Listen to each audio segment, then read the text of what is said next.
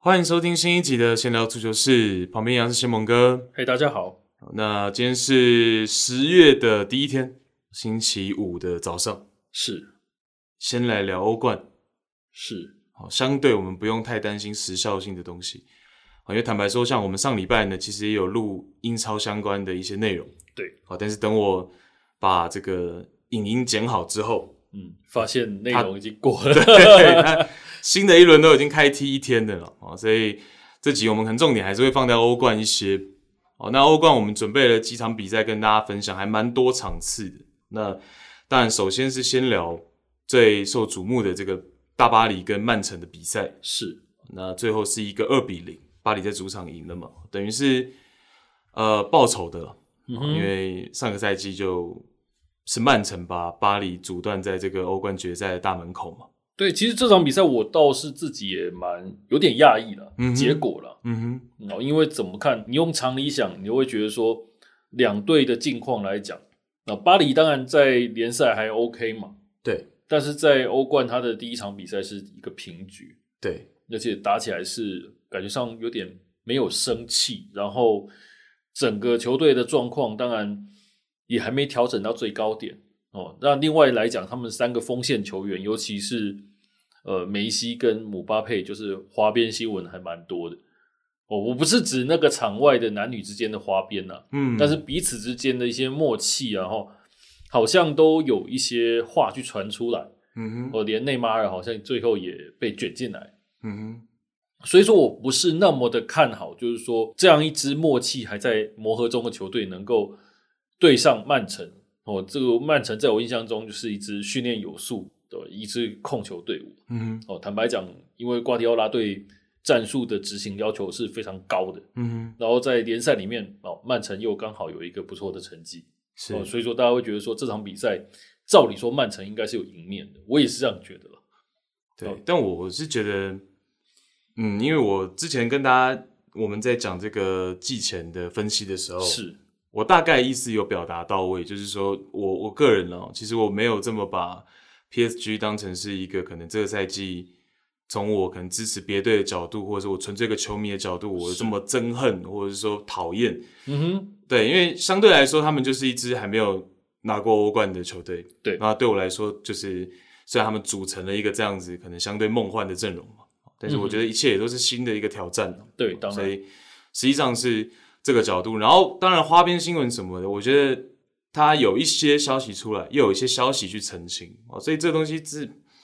就像是 Macy 跟这个 Pochettino 的事情。啊，对，后来也说，其实就是那一场比赛，Macy 在场上他就是有一些小伤哦，那也确实啊传、出来这个伤情是确实的了。哦嗯那所以呃很多，因为他们现在太受瞩目了，那 媒体会捕风捉影、啊，对你只要随便走下来，一个眼色不太对，哦，马上就会被拿出来讲。对，马上被放大了，嗯所以这是 PSG 这个赛季他势必包括波叔，包括这些球员，他要去接受跟面对的东西了。对，好舆论的这些压力啊，或者是可能乱写啊。对坦白说是这样。那就这场比赛来看，我先讲一个最最一句的结论就好了，就是我其实觉得 PSG 反而是出乎意料的很团结在一起。对，好，我从比赛的内容来看，呃，是感觉是这个将帅一心的，哦，是蛮出乎我的预料在这里。我反而觉得曼城部分有一点点错估 PSG 它的一个状态嗯哼，哦。那当然，我觉得 PSG 呃，可能 Pochettino 他一开始打的稍微保守也是一个不错的策略。嗯哼，那曼城就是有点像是打蛇随棍上嘛。嗯那既然你保守，那我就是发表发展我过去的那一套，我就是上去围攻嘛。对，哦，呃，因为我讲一下嘛，两队这场比赛都是一个他们惯用都是四三三。对，好，那因为上个赛季的欧冠决赛，其实就是这两位主帅碰头，啊对他们两个从西甲到英超交手的经历也都很丰富。嗯哼，好，那波叔在西班牙人的执教的首胜，其实就是赢这个瓜迪奥拉那个时候的巴萨。是，我这两个人其实交手经验很足够。然后上个赛季在欧冠，其实我觉得瓜帅是轻松用兵。哦，那个时候虽然是四场，可是坦白说，我是对那两回合都没印象。我还回去看一下这个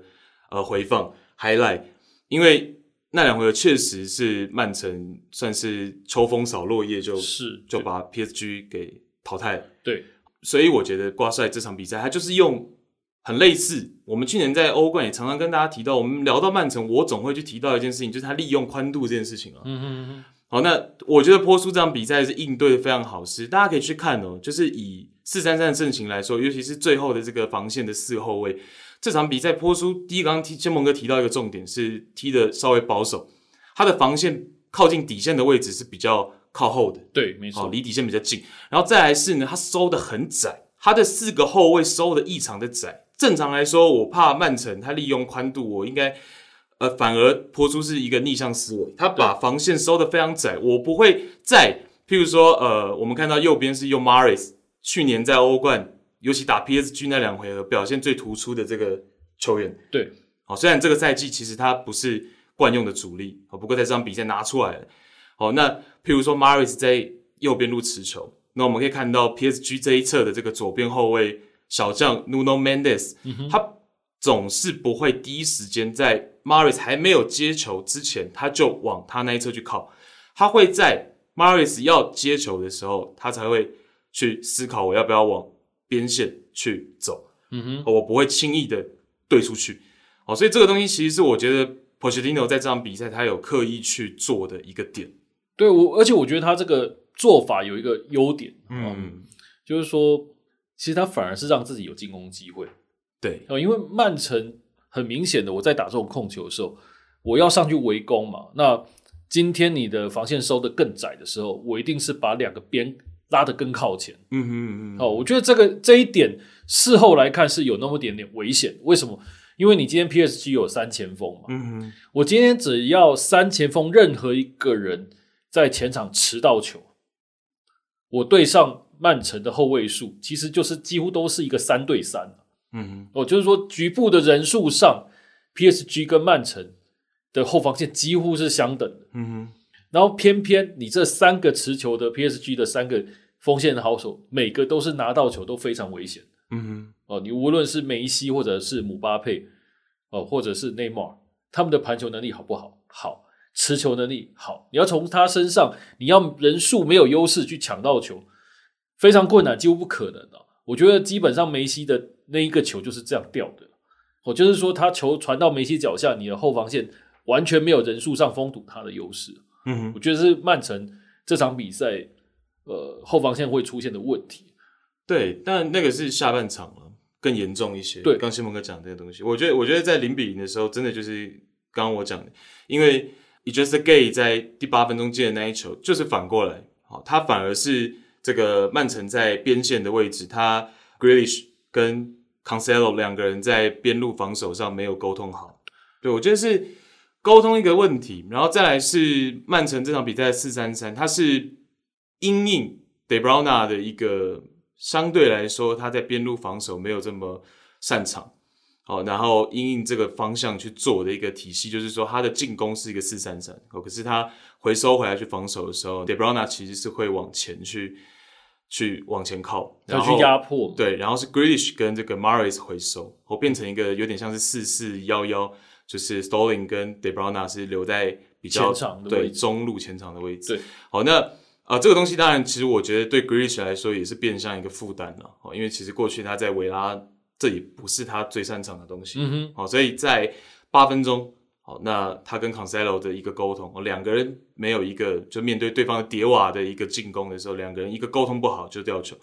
好，那这个反过来就我刚刚讲的，PSG 在这方面今天是做得很好的。第一个是他收窄，然后边后卫不会第一时间补出去边线；再来就是他一旦补出去边线，像是 Nuno Mendes 补出去边线的时候，同一侧的这个 e j u s Gay，他这个补防协防是极其到位。嗯哼，好，然后包括 Kim Pompey，然后再来就是说瓜迪奥拉，除了我刚刚讲的，他利用宽度的方式不只是一种，他不会是说我在右侧我执着三四个人、两三个人一定打穿你这种方式，还有另外一种是因为他有 De Bruyne，他有 Grealish，他有 Maris，他有很多能够逆组去传斜长传的对角线的这种球员，嗯好，那弱侧边的防守也是 PSG 这场比赛做的特别好的。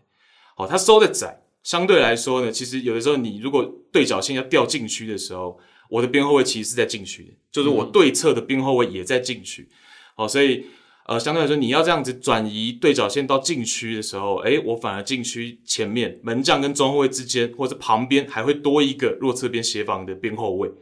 好，所以我觉得啊，波叔这场比赛，就像刚新蒙哥讲的，我觉得赛前准备上轻敌也有可能是大家可以去命题的一个点了。嗯哼，哦，因为相对来说，感觉波叔做了更多进一步的针对。嗯哼哦，但是瓜迪奥拉是用跟上赛季欧冠四强比较雷同的东西。对，而且呃，曼城的运气也差了。嗯，那这场比赛就刚刚呃玉婷讲的，其实对角线的攻势是蛮多的，对，而且他们的对角线其实是到禁区内之后会有一个呃，也许是后上的，我我看不管是呃，你可能是 Mahrez 或者是 Brando Silva， Brian Silva 对，然后 Rich 他们都会前插到禁区嘛，去做对一个支点去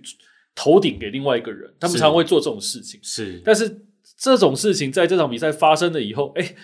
都运气不好，没有办法进球对哦，都重注就两球以上了对哦。那你不能说曼城没有攻势，但是你打不进去，运气差，那这场比赛真的就输在这一点了。对，先掉球，然后又自己在那个上半场那一段自己持球时间最长的时球时候又没有拿下来。对，他们在英超里面常有的公式，大家如果在英超里面会看到的话，大家都以为他们会去打地面传导，但其实他们的对角线长传到禁区内用空中头锤这一点是做的蛮多的对哦。对，没有错，没但有对错，。但是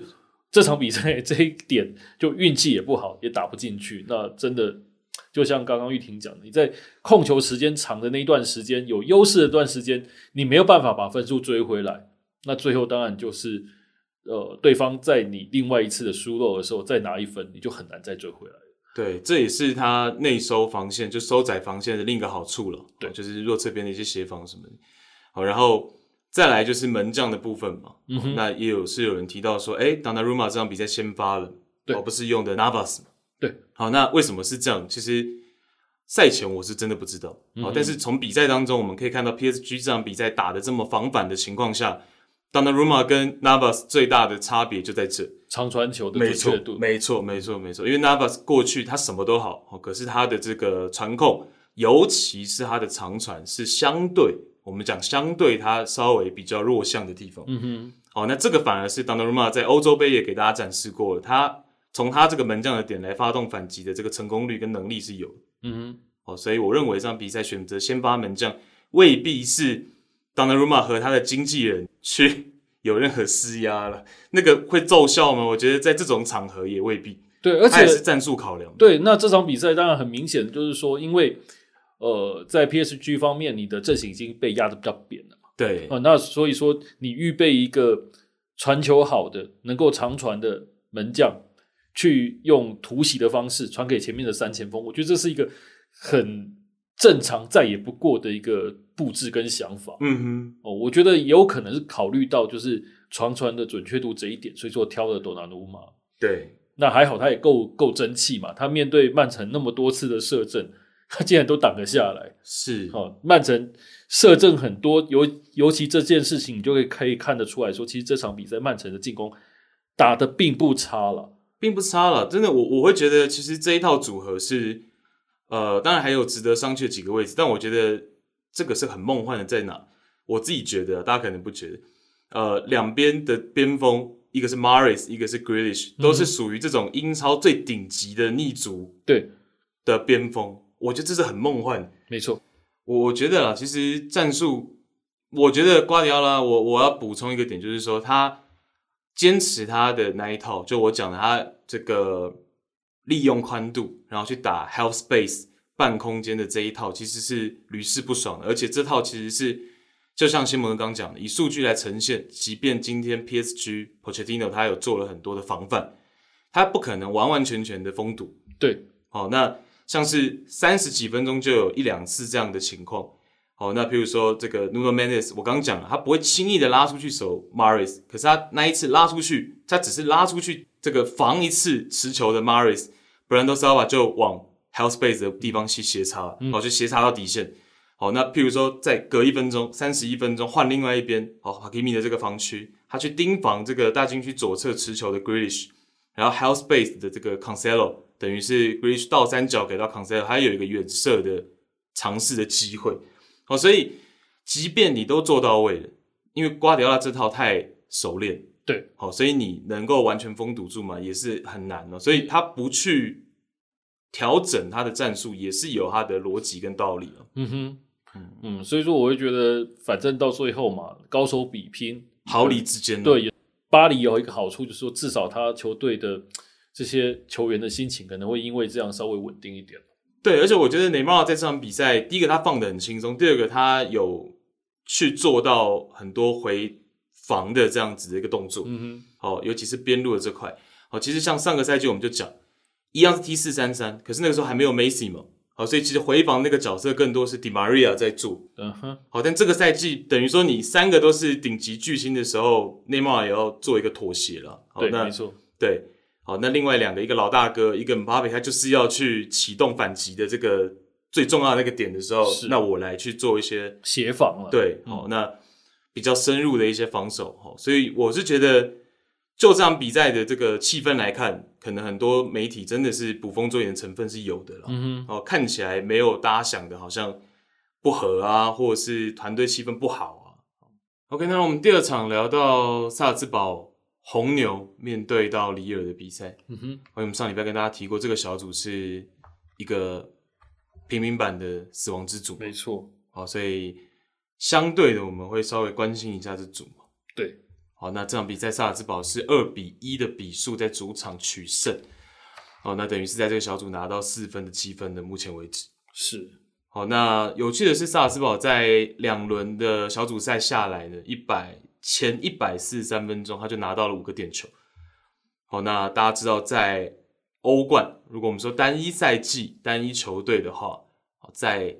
单一赛季的欧冠能够拿到的点球数来说，嗯，拿到五球已经是历史第四了，我觉得这是蛮厉害的。蛮厉害的。他在前一百四十三分钟，只是小组赛就已经达到这个 五个点球。好，当然有一些可能运气的成分，对手手球啊等等的。对好，当然有自己可能在禁区去制造的机会。但至少就是你在对方的禁区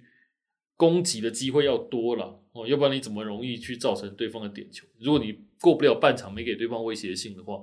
那你就不会有这个点球发生了。当然，当然，嗯当然。好，那好，那萨尔斯堡现在的这个新主帅呢，Matthias y i s l e r 嗯哼，好，那他是三十三岁，非常非常年轻的德国少帅，是吗？这个我看了一下他的资历了，哦、啊我们播球的时候还真的有遇到过他，哦，是就是二零一三一四赛季那个时候差不多退休吧，哦，快快退休的时候快退休的时候，嗯那时候好像是霍芬海姆嘛，嗯，那之前是斯图加特的青训出身的嘛。对，那大家听到霍芬海姆就想到谁呢？想到那个 Rob Ranick 嗯哼，哦，所以说我觉得，哎，感觉上是不是这个体系孕育出一个学院派的又又孕育出一个学院派的主帅。嗯哦很合理很很合理了。嗯三十三岁耶当这个呃上欧冠球队的总教练，这个要不是前面有一个 Uliana Gosman，他这个也是破纪录吧？哦对，非常的年轻，啊而且总会是这样嘛，就像 Nagelsmann 在拜仁阵中，他还有球员比他老嘛，啊对，啊萨尔茨堡的队长乌尔默那好也是比他在年长两岁。然后现在好像 现在好像德国都要流行，呃，或者是德语系了、哦嗯他们这些国家就要开始流行这种超级少帅这件事情对，哦，开始把这个教练这一份工作就是有点，我觉得是有点专职化嗯哼，哦，就是没有像以前一样，我非得要球员生涯走完了，我再去走这个职业队总教练这条路。哦对，其实也是不错一种累积嘛。嗯哼，对，而且他们总会学到一些比较新潮的一些呃技术面啊，或者是数据面的这些东西嘛。对，所以说你看嘛，他三十三岁，然后他有我们讲的这些数据面这些东西，嗯那他多早就开始学？对，当然好处是我刚刚当然是硬局，因为队长哈乌尔默他三十五岁，可是这场比赛我帮大家算过，整个 line up 上面如果扣掉这个奥地利的这个国脚老国脚乌尔默不算的话，其他十个人的超平年均轻年纪是二十一点三岁呵， 呵哦，所以对亚斯勒来说呢，一定还是控得住的了呃，对哦，因为对其他球员又比他年轻特别多嘛，没错哦都是那些年轻小将。就小朋友，对对对对，所以呃，相对来说 y a s l e r 的压力就不会有这个 Nagelsmann 现在这么大。嗯哼，等未来他可能还是会碰到， 如果他执教的好的话，有可能会面对到一样的问题，对吧？而且 y a s l e r 大家可以去注意，在这场比赛，我可能会认为他是场上最帅的。啊，他是那种高领，是然后蛮风度翩翩的那样的主帅在旁边。好、然后你又看得出来他年纪没这么大嘛，所以挺吸引人的。其实，好、嗯就是会注意到他这样，对吧？好，那呃体系的部分呢，其实我觉得这个也是很有趣，好，可以跟大家分享。就是我已经连续两三年都有看到萨尔兹堡在呃欧冠的表现嘛，是哦，那他们都会惯用四四二的阵型，当然四四二有很多拆分，我们过去也跟大家总是这个很唠叨的去提嘛。哦，对，那菱形中场的四四二一直是萨尔兹堡他不会或缺，每个赛季都会去使用到的阵型。哦嗯哼那他们也非常的善用这个阵型。哦，那这场比赛就是又搬出这个菱形中场的四四二，然后是大菱形的中场。好，那他们这个菱形中场四四，就我们先前跟大家提过了。我其实每次联想到菱形中场，在这几年我都会联想到他们，就是真的很直接，因为就是他们用的特别好。好，他们的菱形就是我讲的，不管你怎么换位怎么好，好就是一定会有一左一右、一前一后。是好，那这个相对应的关系是不会改变的。好，但是彼此的这个站位的间距，它是会变动的了。好，不可能说我这个菱形就是跟着走、跟着走这样。当然你还对会因为场上对方的一个站位去跑动，没错没错哦，但菱形可能是扁，可能是比较放开来的、哦，阵型可能是比较摊开来的。可是它这个相对应的，哦、我刚刚讲的一左一右、一前一后是不会变哦。那甚至是跟这个双前锋前腰会去做换位，所以这是萨尔兹堡一个惯用的体系。哦，那我觉得还是很成功。哦、然后包括就是呃，他在这个少帅在一些球员上的应用上，好像十九号的这个 Camera。在这场比赛，我觉得他的作用就很明显，是他就是在防线身前去做扫荡，因为他有很好的一个横向的范围。好、嗯然后他呃好像也接到了一些这个指示，就很勇于的去抢任何的只要在他身边的这种五十五十的球。是好，因为上礼拜也跟大家提到里尔的这两个中场，呃，Andre 跟这个 Sheka，其实他们是中场绞杀能力很出色的，哦、可是 Camera 完全没在怕。嗯哼，哦，那这位球员我去看了一下，因为就是这个非洲面孔嘛，哦，对那是玛丽的国脚。哦，那更有趣的是，萨尔斯堡整支球队现在有四个玛丽的球员，嗯哼嗯哼，哦，所以跟这个国家好像大家用的蛮习惯的，哦，就找了蛮多玛丽国脚啊或者玛丽出身的这个球员，我觉得这个也是一个蛮有意思的，他们的一个经营方式也是蛮值得参考的。真的比较开放、啊，对就是说，譬如说，我觉得他们也没有那种像拜仁啊，嗯，哦的那种大球会有这样子的一个压力对，哦，因为像拜仁，他就是战绩是很重要的嘛，嗯，哦，所以说我基本上我不太可能去去做尝试这件事情，对对对哦尝试这两个字比较不会，对，对哦，因为我我之前也讲过嘛，哦，拜仁不是有曾经直接进南美球员来过嘛，对，哦，那像 Breno 就是一个失败的例子，巴西吗？对，巴西嗯的、那个时候是 U 二三国奥队的队长。嗯哦，心态的部分，心态的部分，嗯他来这也没有办法适应。那拜，所以说拜仁，人家后来常会讲说，哦，拜仁去拆人家股，就因为就是因为说拜仁他常常要找的球员一定是在德甲有时机的，对他，才愿意守，但相对的萨尔兹堡比较农场化，就不是这样子。哦，它比较农场化。嗯对我的战绩压力可能也小，我在国内已经是排头，这点不会改变。嗯，嗯哦哼，我只要能够维持常常进欧冠就好了。那他这一点就可以让他有很大的空间去尝试尝试不去一样买的一些球新员的球员，对，像哦是他的我们刚讲 Camera 是后腰嘛，对，哦，菱形的这个前腰就菱形的最前点 Aronson 二十岁是这个美国纽泽 西哦，所以确实他还有蛮多的这些不一样国籍的球员，对蛮有趣的。对，所以以说我会觉得说这一支球队，像 Brandon Aronson，他在美国踢的时候，他就是一个美国小妖啊。对讲讲白一点就是这样，他在前场的那一种，他现在已经，你说，你先说。哦，他在前场那种盘带，嗯哦，创造力其实是让人非常惊艳。对，Aronson 现在已经是十几场还是十场左右的这个美国国脚了，对对那对已经对其实对长期进入美国国家队了，没错，对哦，我就觉得，呃，所以说，我觉得也正因为萨尔兹堡它往上走的这个管道很畅通，嗯哦，我到 RB，甚至于我到多特蒙德，我到拜仁，然后到英超的各球会，很多的球队都会从这边买球员，那我就更多的年轻球员会想要争着头要进来这个地方对，哦，因为他的确是很有可能在欧洲舞台上被看见的一个点。对，而且只要我的这个水准不要太差，训练不要太差，其实出场时间会有的，对，这个很重要。对，嗯，所以说我觉得他是一个非常有爆发力、有活力的一个球队。啊对，很值得大家每个球迷把自己也当成一个小球探来去观察这支球队。没错，没错，哦因为有非常多不一样的球员了。嗯，我觉得虽然没有看出来这个少帅在体系上面有战术上面有太大的一个特殊的东西啊，对嗯，但是他在球员的运用上面还算是有一些建树了。嗯哼，好，那像是谢蒙哥这个德国国脚，好卡瑞阿德耶敏就现在是萨尔兹堡的算是大腿了。对，好，那我我自己真的今天看到这个，应该说前两天看到阿德耶敏的时候，我有去想到我我我不知道一两年前哪一场比赛对他有印象，我有把它记起来，可是忘了。我会回去翻，就是在你们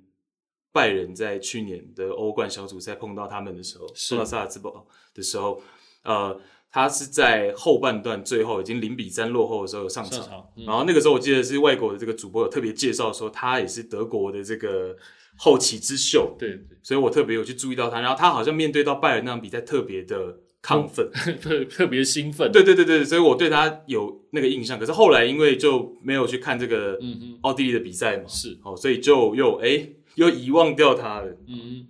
好，那刚刚不是讲嘛，就是这个萨尔兹堡在这一次拿了很多点球嘛。哼，嗯哼，哦，那这场的两个点球都是都都有这个阿德耶明来主罚，哦，那都罚进的，哦，那都是往这个左侧去射，然后一次是上角，一次是比较贴地，啊、两次都成功破门，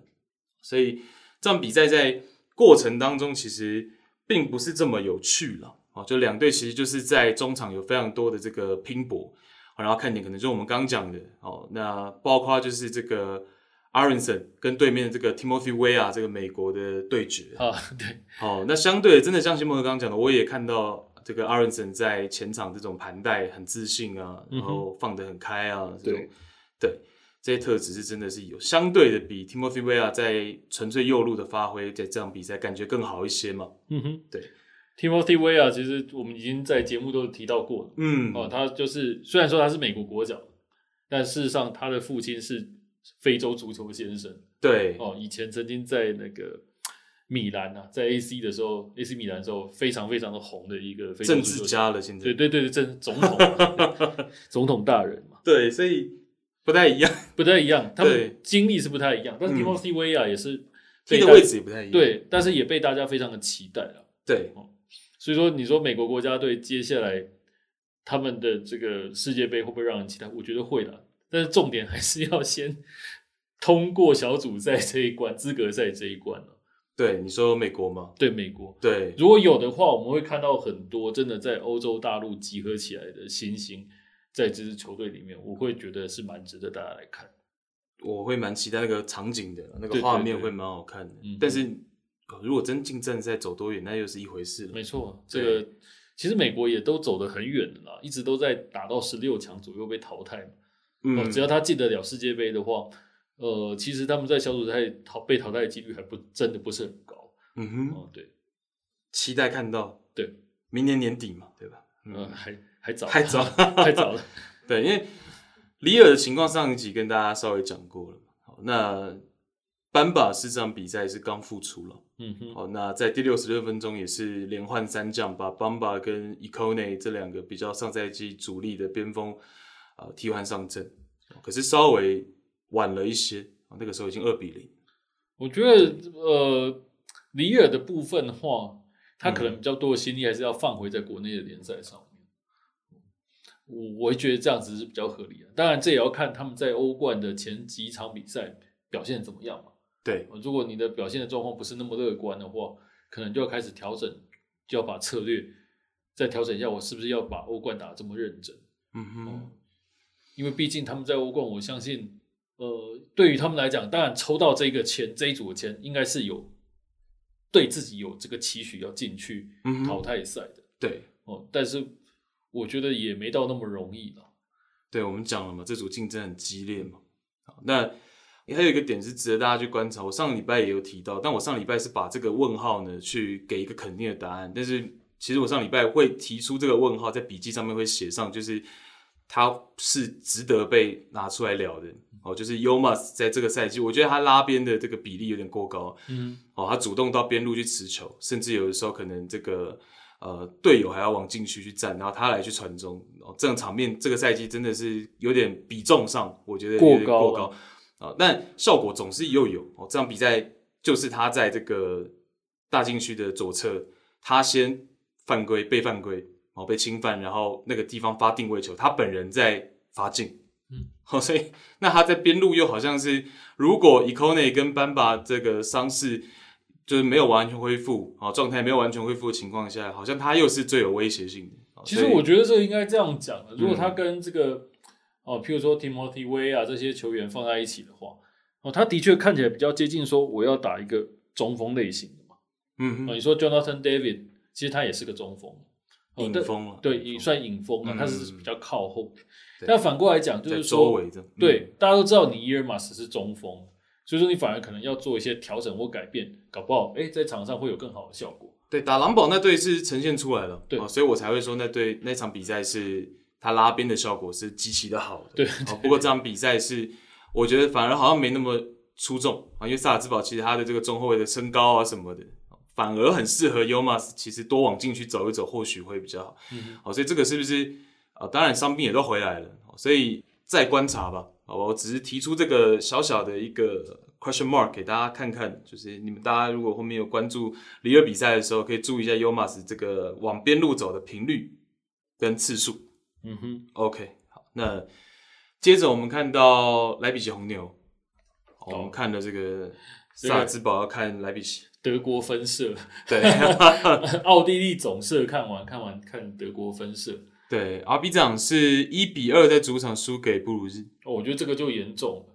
哦，这个我会觉得啦，这场比赛几乎等于确定 RB 莱比锡在这个小组他几乎没有办法前二了。嗯哼。哦，除非接下来他有奇迹出现。我所谓的奇迹就是你打曼城或者是打 PSG 哦，是不是要赢两场以上，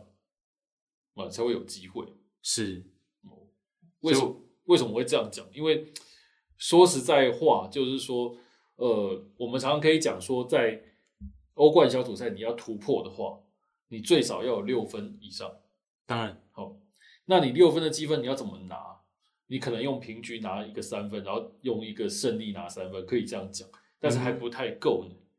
哦，那所以说他一定要想办法，他这呃最好拿的方式当然是对布鲁日拿三分嘛，他的打算一定是这样子嘛嗯哼两个三分就六分嘛，嗯然后再从其他两支强队里面去偷分。嗯但是现在他对布鲁日，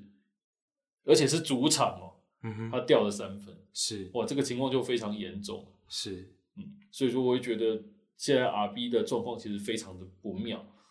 对，不愧是这个德国球迷啊，所以我们还是非常的关注 RB 的出现情况，对吧？，对我我我会觉得这个是也不是说我们关注了，而是说我们这样看这个这个小组的局势，看起来 RB 就已经是十分十分的风雨飘摇了。对，嗯，胎死腹中的感觉。对，因为他本身他自己但该我上礼拜就讲，其实这个真的，如果第四名也也没什么啦，就回去专心踢联赛了。对，哦，因为 RB 真的现在在联赛，哎，好不容易在上一轮又是一个大胜，嗯哼，哦，可是大胜也只有三分而已啊、哦，所以说今天 RB 如果在联赛里面你要稳在中游，甚至于呃想办法要到打到明年的欧霸、这欧会杯哦这种名次里面的话，他可能需要的就是呃他至少要多几场那样子的大胜，然后对弱队他要很有把握的拿下来。对，那我觉得他们 确实就像玉婷讲，他换了这么多人，他也在调整期啊。哦，所以说我觉得，呃，在欧冠走不远就走不远了嘛，就回来踢德甲，就这样子。对，那比赛我有看了，嗯因为其实上一次的这个欧冠，我们上一集也比较对大家抱歉，就是布鲁日的那场比赛我们没聊。嗯哼，哦，那这个人家踢这么好，我们没聊嘛，对所以这场比赛是特别来看一下。对，那两队阵型的部分，尤其是 RB 这边，我要跟大家聊，因为比较有意思。哦，那呃，我现在跟新哥看到荧幕上这个 Who's Goal 是给到一个三中卫，嗯哼，好，但我提出的问号就是这场比赛这个三中卫还是四后卫的阵型？嗯哼，好，那我稍微放慢速度跟大家讲一下，因为我也没跟先蒙哥蕊嘛，我们从来录音的时候都不聊我的，所以哦我先我蒙其哥也实不知道我要聊这个。我觉得我我还蛮想听的，为什么？因为嗯， Jesse Mars 其实他的一个阵型，哦，他到底呃带来的 RB，然后跟之前的这个 Nagosman 有什么不一样？哦我觉得这个是很值得去看的一点啊。对他我先跟大家提嗯哦，第一个是 Angelino 在这场比赛是因为上一轮打曼城他两红换一红，哦，对，好，所以被禁赛。好，所以这个左边后卫呢，他只剩下 g r a f d i o 一个人。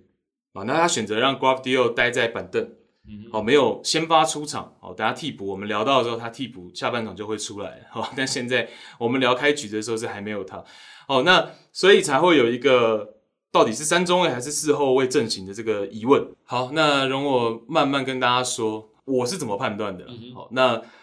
第一个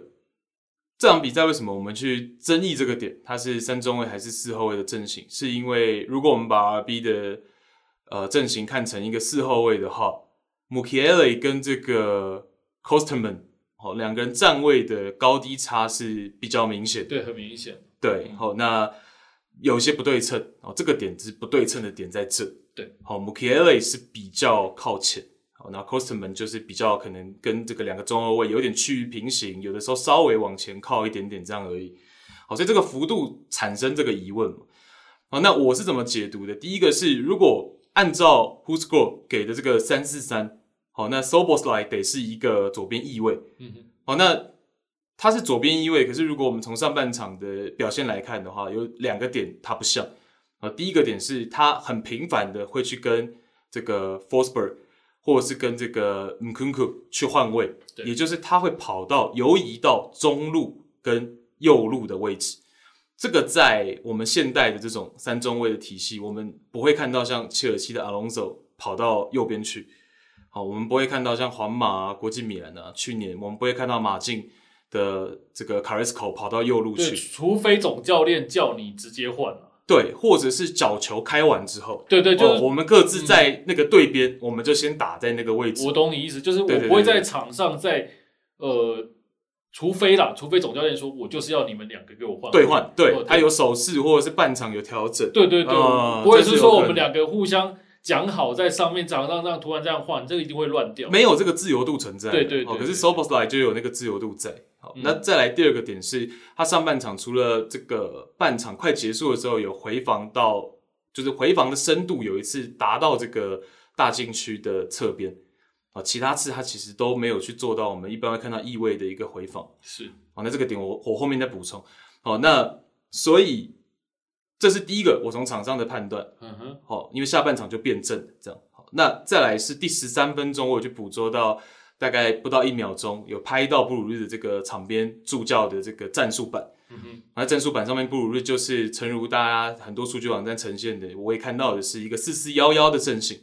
好，可是他给对面 RB 的是一个四二三幺的这个摆嘛，他们就是摆那种圆圈圈嘛。呃对对，好，那呃就比较符合我心里想，等于是在这个四二三幺当中 s o b o s l a 是那个左边前卫，是，好 f o r s b e r 是前腰，然后 m k u n k u 是右边前卫。好，那在四二三幺当中，大家就比较常看到换位。对你比较常看到的是前线的球员换位，对对对对对你对，很少看到后卫换位，你后卫乱换一定会乱掉的。没没错，因为如果我们是以三四三来说，意味就是他还是有后卫的职责在了。对对对对，哦，我们以名称中文名称来看，他是要回撤的，对对对所以他对对不能对随便左右乱换。对对对对。那边前卫我之前也跟大家提过，只是相对于边锋来说，可能稍微嗯，往中前场再后撤一点点，就是没有说完全像边锋这样子，呃，肆无忌惮四三三这样子的边锋，就完全是有的时候可能不用管防守。好、可是相对来说，这种换位，尤其是跟前腰，好、你说两个队边直接换，其实也未必一场比赛会出现非常多次。没错，好、上半场 Sobos 来换到右路就只有一次，可是他跟 Forsberg 是非常非常的频繁去做这种呃前腰位置的呃互换，因为 Sobos 来其实他就能踢进攻中场的位对置。对，哦，那 Forsberg 其实他在边路去传中或是侧应能力很强。哦，所以种种迹象，我得到的结论会觉得是一个四二三幺为一个固定或者说静态阵型来出发了。是，哦，他去发展出一个强弱侧边一个哦两个边后卫的进攻属性不同而已。哦对，啊，一个强弱侧的边路啊，一个这样子的一个设置，就很像是我们欧洲杯看到意大利国家队，大家一直去讲说这个 Spinazzola 靠前到这种程度。是好，那另外一边不管是 Florenzi 啊还是 Di Lorenzo 也好，哎，都相对的比较后手。那是三中卫呢，还是一个四后卫？好，或者是大家说它是一个三点五的阵型啊？好但是我觉得，呃，如果以 Sobos 来当翼位这个点的话，是大家不用想太多，我觉得他只是一个四后卫了。嗯嗯，好，那另外一个点是为什么要定定强弱边？哦，是因为布鲁日这边呢，刚好同一侧也是布鲁日的强侧，对，其实我我觉得这个是一个战术的一个想法了。哦嗯就是说我也觉得是就是说，譬如说，呃，今天有可能你的边境，譬如说你的左边路进攻强，嗯对不对？那我的阴影就会有两种嘛，一种就是好你强，那我要加强防守，对所以说我的右边路我就撤，这是一个想法。可另外一个想法也有可能是我对攻啊，我把你压回去。对，哦，这个我相信 Jesh Marsh 他比较接近这个想法。我我也觉得是这样，对所以才会我们大家看到说，哎，那阵型上或者说为什么有这样强弱边的安排？我哦补充个一分钟哦，那我们讲这场比赛，两边很有默契的把强侧都放在同一条边路，哦，但这件事情实际上也未必是阿比莱比奇是主动，然后布鲁日是被动。哦，原因在于，虽然布鲁日在这两个赛季，他们最主要的一个进攻点，就绝对是他们的十号 Noah Lang。哦，但是 Lang 能够打在左路，也能打在右路以外呢，其实这个赛季他们往常在两侧的进攻比重上面还没有到这么的呃夸张的失衡。好，但这场比赛确实是比较严重，是整场比赛走 Noah Lang 的左路是高达了五十七 percent，这个是非常高的。好，然后再来是光光是上半场，他就有四十次触球，三十四次是在左路的前场，哦，所以呃，也有可能是布鲁日的主帅 Flip Clyman 他也有同样的设想哦，然后跟 J.C. March RB 莱比锡的主帅有一个这样子的默契。哦，那布鲁日的这个四四幺幺呢，其实以今天他们这个阵型来说，也就只是四二三幺的一个变形而已了。嗯嗯，好，因为呃，不像我昨天文章写到的这个，比如说尤文图斯哦，他防守阵型用的四四幺幺，那个是真的是中场这个四站的比较平行。哦，对，所以阵型是这样了。哦，其实有的时候在大家去看呃数据网站的时候，也未必他百分之百是百分之百是对的。对对对对，我讲坦白是这样，因为我们看到场边的数据板，这个它有可能是赛前他就摆好，也有可能是他场中他再去调度。起码在第十三分钟，他的战术板还是这样子摆嘛，没错嗯就是摆着 RB 是一个四二三幺嘛，所以、他的认知是这样子。对对对对对对对，呃，但因为我那一场比赛是看的这个艾尔达的线上，嗯哼，就截图就没办法分享给大 家，大家可以去切到十三分钟的回放去看这个啊，我刚说的那个战术板，啊大家可以捕捉一下。嗯嗯，其实一般在比赛转播也好像比较少会拍到战术版嘛，谢梦哥，很很少，我是比较少看到。比较少了。对对对我对，我不过我昨天说到这个，我昨天在播美职的时候也很有意思，嗯，它那个机器的角度就刚好拍到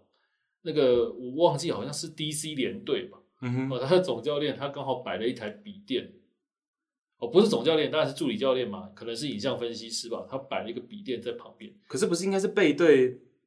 镜头的吗？对，但是那个呃，我我觉得美国人可能比较不一样，啊美国人喜欢拍一些场边的东西吧，花絮这样，对对，就嗯它刚好那一只的角度就是可以拍到一小面，就是我们看得到那个笔电的内容。嗯哼，呃，那个笔电内容其实说穿了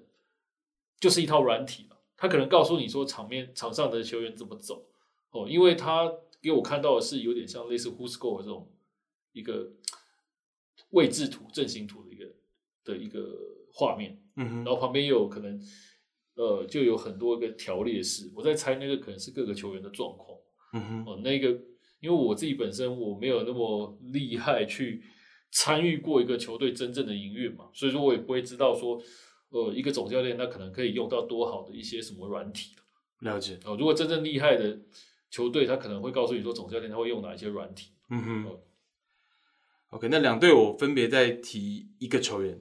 哦，那像这个布鲁日这场比赛顶在最前点的呢是六岁就加入他们青训体系，嗯哼，然后现在二十岁的这个 k a t a l a r a 嗯哼，哦，那 k a t a l a r a 呢，他在这场比赛完成了第一个助攻，啊那其实是一个能够踢前腰，然后能够客串到这个可能边路位置的球员。哦那这场比赛把他顶在最前点，其实就是比较吼，方便于跟身后跟这个身侧去做换位。是，好，所以灵活这个点，其实我觉得有展现出来。好，那再来是 RB 莱比锡这边，先某有可能就比较熟的球员，今年引进的这个中后卫呃 s i m a k e n 嗯哼，好，那 s i m a k e n 我觉得呃这场比赛没有把他的特色表现出来。我记得他在发甲的时候，他是一个呃以范围跟回追能力为著主称的嗯球员。不过这场比赛就是刚刚我讲的这个 k e s l a r a 的那一球下底传中，是他有点呃没有回追的很到位哦。这个有点出我的预料，在看到那一球的时候，我以为是因为我相对对这个 s i m a k e n 比较有一点印象，嗯，有我在以为他会追到，是，对对对对，所以呃，我我不知道这个引援哦，在下窗一千五百万加盟，其实就是补这个阿比莱比奇在中后卫位置上两个空缺嘛。对，就是一个是帕梅卡诺嘛，对对一个是对对到这个利物浦那一位啊。对，那我会觉得，其实在这场比赛，我觉得西马 can 他在的这个位置，呃，就是一个纯中卫的位置哦。嗯哦哼，，那我在想，也有可能是一瞬间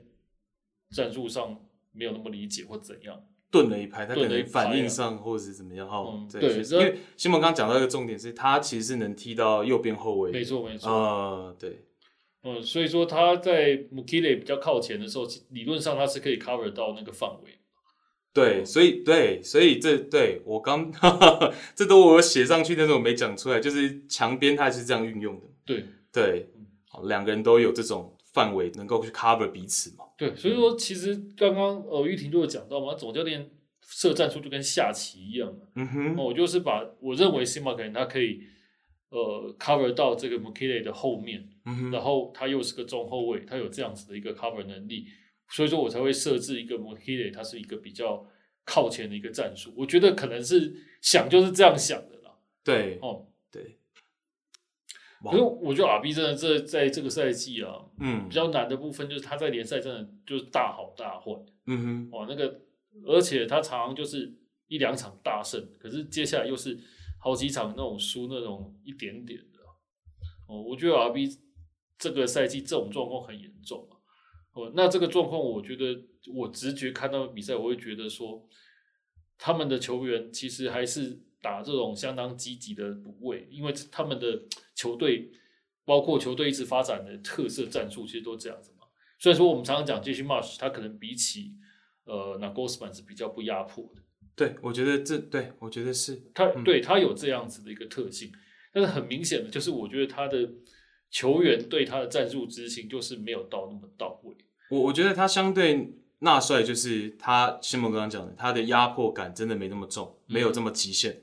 哦，高位比抢没有像这个 Nagelsmann 这么的疯狂。哦，但是他更追求，像我们下半场看到他改回一个四四二，然后是 double six 的四四二的时候，他就是很追求那种进攻的短传、层次感、渗透的那种东西。嗯哼。呃，有的时候我觉得相对难度比较高了。我常常想要直塞给这个 Posen 的时候，这样比赛常常是直塞的没有很准确，类似这样的就错失机会啊，嗯等等等等的。对对对，所以反而是踢的直接一点的时候，在这场比赛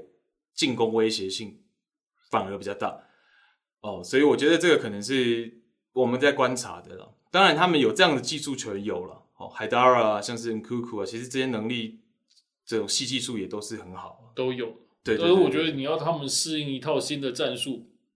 然后又有蛮多哦，是可能新的队友，嗯我觉得这个难度会更高，尤其你是后防线嘛，对，也是后防线换比较多的队友，坦白讲幅度非常大。非常大嘛，非常大前线反而还好对，而且我觉得 Sobos 来还没有完全的，融入嘛，因为也是毕因为毕竟他是他等于是一个新球员啊，讲白一点是差不多这样。伤了大半赛季。对对对对嗯，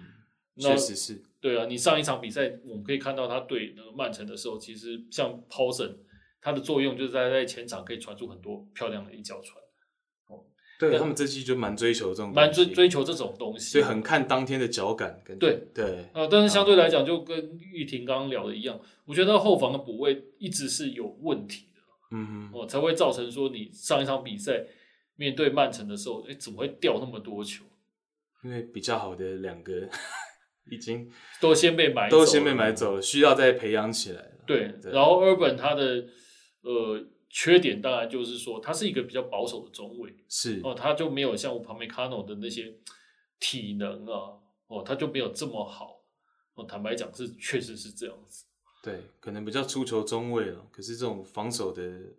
东西就跟我们刚刚讲到的 p a p i c a n o 啊，或者是 Simakan 有点不太像。，对，那如果你又要他去负担过去我旁边 Cano 他们所负担的嗯一种出球、或者是上前进攻嗯哼，哦，那你的你的这个负担就会变得非常的重。那对到底能不能去呃负担好，就是把这些工作做好？我觉得是值得怀疑的啦。这个我们嗯以后有去聊这个拿郭斯门的战术的时候，还可以聊更细是哦，因为呃有人讲说他们的中后卫都是像这个 quarterback。啊，哦，我觉得其实这个讲法，我觉得是还蛮传神的，有是像啦。有人说他们的这个想法就是真的就是有学这个美式足球的 quarterback。有可能啊，哦呃因为纳帅这种 鬼脑袋对对对，对啊，就是我的中后卫是负责要去，有点像是要去传给那些前线的跑锋是的那种感觉。是哦我觉得这是有可能。是有可能。啊 j e s s e March 是四十七岁嘛，嗯哼，啊，那对面布鲁日的这个 Felipe Clement 也是四十七岁了，啊所以其实呃，在年纪上来说，两个主帅也挺对等的。对，也这个不对算抗太，其实严格来讲，这个都算是还算有点年轻的主。的没错，主没错，帅没错。只是说现代出了太多三十几岁的以前四十七，我们也可以勉强把他挂上少帅是可 对以的对，对，现在四期根本无法挂少帅两个字，好不好确，实，你没有四十以下，说实在话很难挂少帅。嗯哼，确实。那呃，布鲁利有一个丢球了，哦嗯那那个丢球是 Minolay 门将的一个球门球的一个比较离谱的失误，嗯开的没有这么准确，哦然后被 RB 打一个反击的时候呢，在反击的第一拍，呃，布鲁利的两个中后卫 a n s o k i 跟 Hendry 在默契上面有一点瑕疵，一个向前，一个没有跟上嘛，嗯哼，等于是呃自破越位陷阱。是这种情况也是会看到，就等于两个中后卫的默契上，其实布鲁这边也有瑕疵嗯啊，哼其实也被 RB 马上就逮到了，所以呃，我觉得都可以再观察下去了。嗯就像新蒙刚刚讲的，RB 还有四场，对吧？布鲁也未必足以踏入到复赛，呃，我觉得蛮困难的啦。 这简单来讲，还是他们挡了挡在他们面前的两支球队面前的是，可能当今世上阵容最豪华的两支队伍。是。OK，那我们接着看到换我没看，然后新蒙哥有看的这个多特的比赛，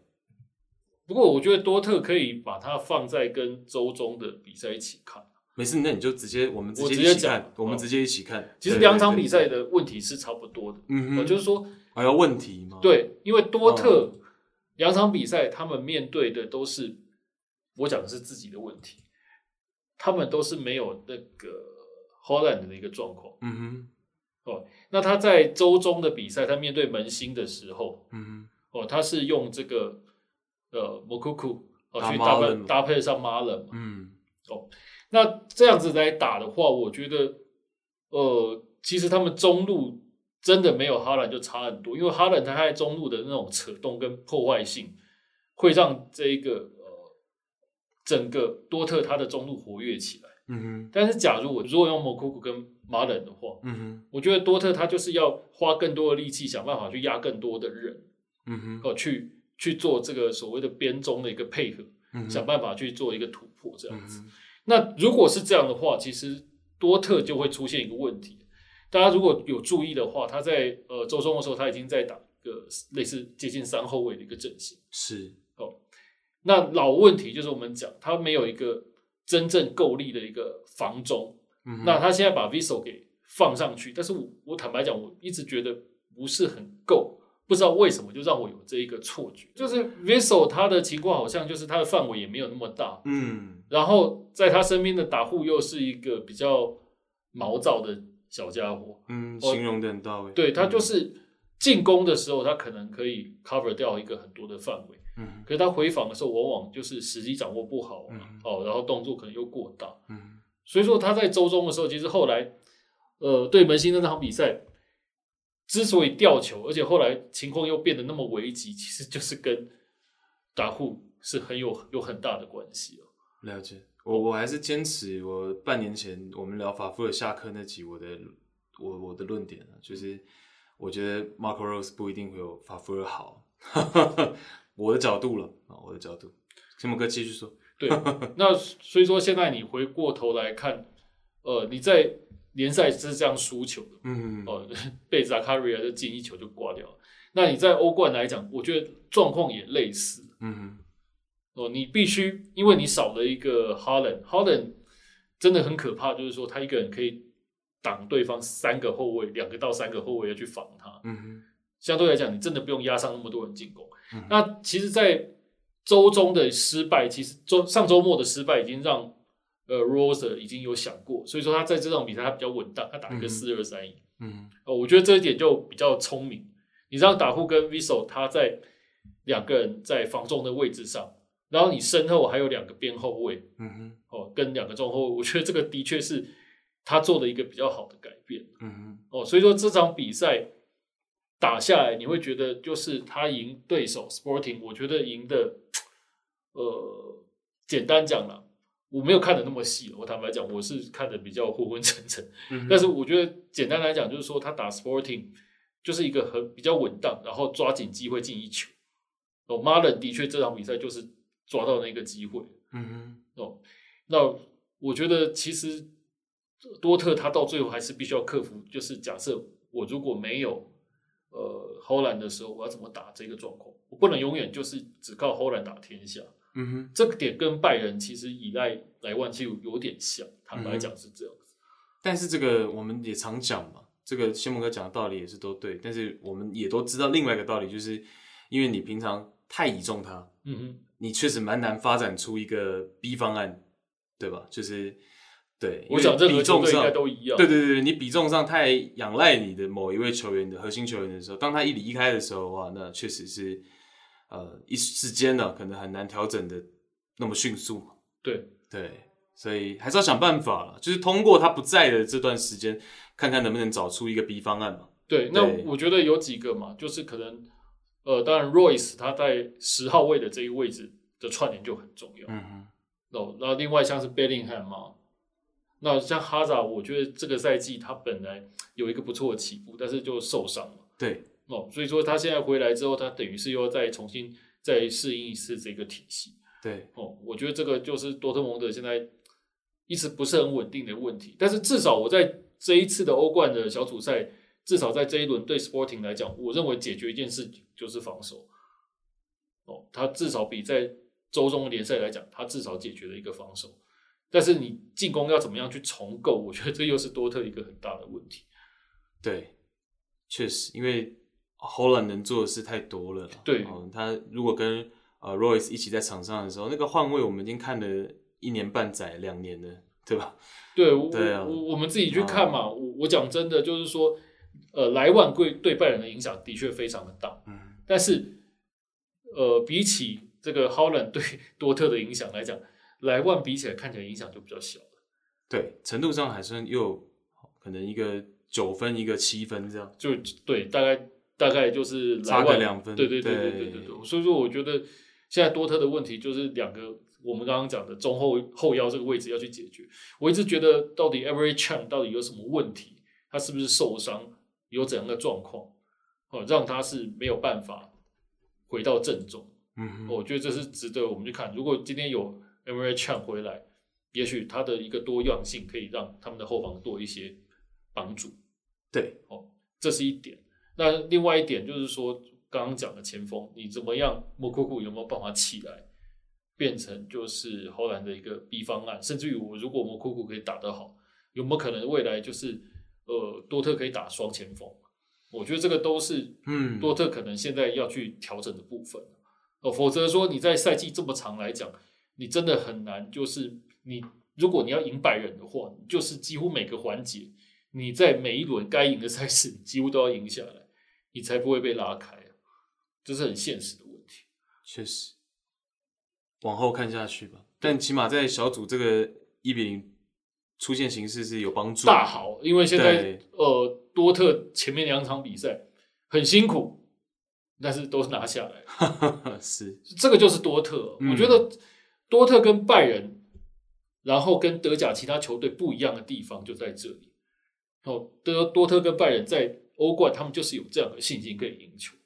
其他球队，我认为真的常常在欧冠第一地就会有这种信心危机出现了，这也是一件很奇怪、很吊诡的事情。了解。好，那再来拜仁五比零基辅，这有什么值得我们来关注的点吗？ 嗯，这这个全部就是讲拜仁的好话。所以我这样问你啊，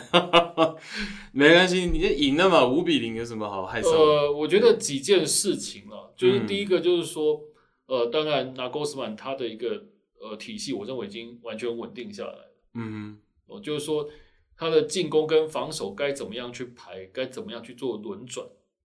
哦，怎么样去做所谓的轮替，我觉得他现在大部分大概都已经想好了。哼，是，呃，像在这一场比赛里面，我们可以看到，就是说在后防线上比较有意思的是把他把朱勒摆上右边位。哦，朱勒摆上右边位这件事情，其实 Flick 去年也我们用聊过也有聊过，有用过。对对，嗯哦，他这一点在这这一波里面，他是做的一个比较有意思这样的调度。嗯哼，哦，那在这一场比赛里面，很明显的，其实 Hernandez 跟 u p a m e c a n o 他就是比较沉底的，但是 j u l e 其实他这个位右边位很有意思，他常常是会跑到中间去参与中间的三个，包括 Goretzka、Kimmich、然后 Muller 他们的一个轮转嗯哼，哦，甚至于加上 Gnabry 这四个人常常在中前场去做一个换位嗯哼，哦，这个让拜仁的一个进攻其实是有更多的一个多样性。嗯哼，那在这几轮比赛，我一直要讲的就是，呃，其实那 Gosman 跟 Flick 联合做出一件事情，那那件事情可能对拜仁有非常大的好处，那也同时对德国国家队有一些好处，就是嗯萨内整个回来了。嗯哼，哦，现在萨内他在左边路这件事情已经被固定下来，而且他每场比赛几乎你很少看到他像过去的萨内一样，就是到左边路被定死。对，哦，那当然他在拜仁他有一个很好的优势，就是他背后有一个 Davis 来掩护他嘛。嗯哼，哦，几乎对方的防守球员，哦，我们知道像是这个他们的边有一个 Tim Schuck 嘛，Tim Schuck 他在防这个 Davis 的时候，他就已经很累了，他拼命往后退。然后你看到萨内在跟 Davis 去做换位的时候，其实你就很难防他了。对，哦，可是同样的状况在德国国家队其实也是会出现。哦，其实萨内的身后也是有边后卫上来，他也是打得很好。嗯哼，我觉得这一点已经帮助他有很好的信心，他至少就不会像过去一样，他在呃踢这个边锋的时候，他会有一个选择性的障碍。他以前常常会就是呃什么时候该传，什么时候该切，什么时候该挡，他搞不清楚状况。嗯哼，但现他现在的状况就是有点像变成我们现在在曼城看到的这个 Grish 的一个状况，嗯哼，他已经知道懂得怎么样运用他的盘带，哦，他可以什么时候该倒，什么时候该传给后面 overlap 的球员，那什么时候是他该横切带球，嗯哼然后，等状况，我觉得这一点他都已经从他身上看得到，所以说他这场比赛有进球又有助攻，坦白讲，他那颗进球是一个世界波啊。嗯哦，哼，它是一个很莫名的吊门，几乎是角度非常小的吊门。但坦白讲，那个传球，那个球，我认为是在传第二个门柱，只是运气不错就变成一个超级世界波这样。是，坦白说，其实这个很多球迷之前就有提过，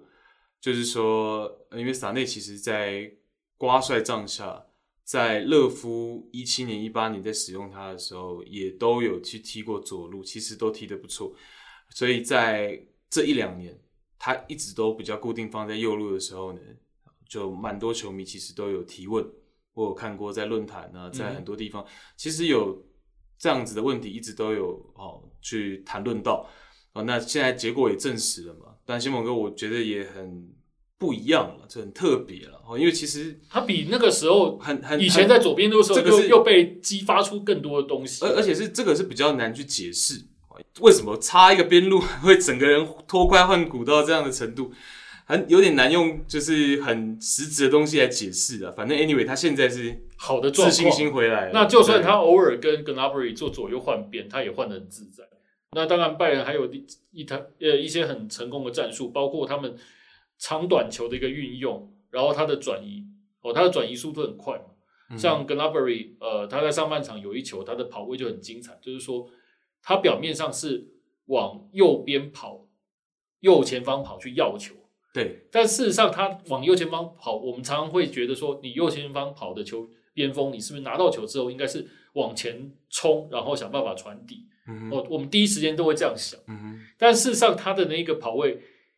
讲白一点，是一个也也不能说虚跑，嗯，他斜插就是要带掉对手的防守球员对啊。他带开之后，他马上把球就是只是一脚点给中间，嗯哼，然后穆勒或者是莱万就在中间准备等着跟他去做一个换位。对，哦，我觉得这个是拜仁这场比赛打的非常经典的一个前场轮换。嗯哼，哦，我我我觉得这也是典型打四后卫的一个，就我讲嗯利用半空间的方式。对对，那呃，当然我大家都知道我是拜仁球迷，嗯但是我现在不是自卖自夸了，但是以我看了这么久的拜仁，以现在这个时间点状况，哇，这个前场球员这种轮替跟呃人员的一个使用来讲，我觉得都是一个非常嗯上轨道的状态。那我本来想制止你，好，这样讲也还可以了。这样讲对，还我觉得可以是一个上轨道的状态。我懂，我懂，我我想说， 你不是一直担心自己这个话讲得预测太都是满颠倒的 颠倒。对，但是我觉得，呃， OK 啊？但但是当然这是事实嘛。大家可以看他下一场再对，呃，再对巴塞罗那的状况，啊嗯下一次再对巴塞罗那，我觉得是另外一个考验。嗯哦，只是说没没想到另外一边巴塞罗那是这个状况，嗯我、可能反而在在小组赛里面，或许大家已经觉得拜仁大概真的已经是半只脚，但是踏进淘汰赛里面去了。哼，对，我们可以直接来看本菲卡跟巴萨比赛，嗯哼，那三比零嘛，大家也看到了，对，应该算是那一天比较，让人讶异的一个结果了。对对对对对。对但我们其实是做到了预测了。我们上礼拜在录音的时候，救护车就出现了。 那是救护车预测。我有回去听我们的节目，嗯，呃，其实我都还是一直帮巴萨讲话了，懂吗？但是我真的没有预料到巴萨会零比三啊。对我上周就跟大家提到这个 George Jesus 嘛，我说他是一个这种场上很严厉，可是场下是慈父的。呃，对对对对，哦，他们本菲卡队史哦最多夺冠纪录最伟大的主帅，可以这样说、嗯啊。当然，他真的是去过很多地方执教了，哦包括这个巴西本土啊。但呃，但我们要讲了，这场比赛实际上我我的角度了，我先讲我的角度，是很简单的观点，因为我这场比赛也没有说很认真看，那个时候这个身旁有人这样啊、哦所以呢，这个轻松的看，啊轻松的看。我的角度是觉得本菲卡在这场比赛他没有做的特别好，哦，那防守端其实也没有做得到零封的程度，是真的没有，我觉得真的没有，完全没有。哦巴萨是有非常多次的机会，上半场非常多，可是，在可能最后关键的第二脚、第一脚，甚至是那个射门的处理呢，我觉得巴萨球员扛着比较多的压力，大家对巴萨这个赛季有不一样的角度跟，因为这个主将离开之后，可能大家也有一点想要，可是可能那个反而过重了。哦，他们我会想要觉得扛起那个招牌，他觉得说，对对对对对对对我我我自己配得上巴塞隆纳这一支球队的威名，对对对，必须。要打出配上配得上这一支豪本的一个成绩。可坦白说，我觉得反而很多处理球就比较绑手绑脚，嗯哼，哦，就是有失他们的水准，哦，所以没有把握到。其实我觉得本菲卡的后防线没有这么的稳固的。哦，大家去想嘛 b r t a n g e n 在英超 o t a m e n d i 在英超，我们讲一句坦白话，就是已经是才来到本菲卡嘛。哦、我对大概消音了几个字嘛。哦，那嗯实际我上我可是以这帮你样，补上了这个，因为嗯，人是会随着年纪而体能上有衰退的。是实话嘛。对我想啊要做的事情，呃，有的时候甚至于我用我的经验去弥补，还弥补不完。而且呃，比如说 Vigo，像是 Joao Mario，也都不是呃，我们能够去想象他们能踢上巴萨的主力吗？就我们换一个角度去想，或者是五大联赛的豪强的主力，他们的防守的硬度有到这么强吗？但确实也没有，我就觉得是巴萨在起码零比一落后的时候，真的压力太大，你一直没有追回来那一球，一直没有，然后最后零比二，然后零比三，所以说常人家常常会讲嘛，就是说足球本来就是谁进第一球真的太重要了。天平会倾斜、哦对对，对对，嗯那这场比赛那个天平倾斜的有点太早了。但坦白讲，第一球我觉得本菲卡打得很漂亮，嗯但是 说真的，那球要进是要有一点运气的。哦，它是一个很漂亮的在边路，然后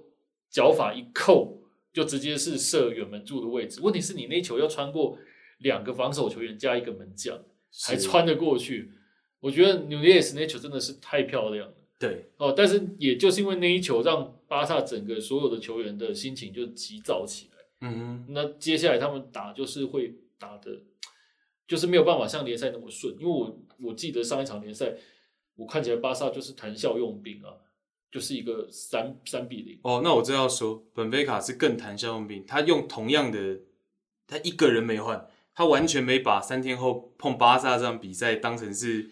紧要的比赛。他上一轮联赛我看的那场葡超，本菲卡是一模一样的 line up 嗯哼，啊，对，完全没有要修起码一两个人，然后怎么样没有，啊是同一套直接来打两场比赛， 所以我觉得相对他们当然放得开，哦，相对本菲卡真的是比较放得开，所以说我只能证明，就是说，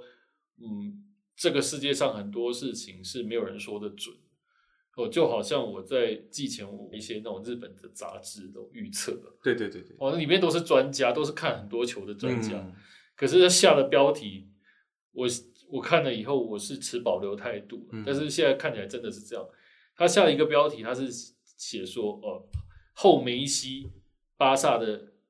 呃，后梅西时代并没有那么悲观。嗯可是我那时候看的时候，其实我是觉得我有点持保留态度，我觉得是有点悲悲观的。结果这场比赛一完，我觉得会把所有巴萨球迷的那种悲观感去加到最深。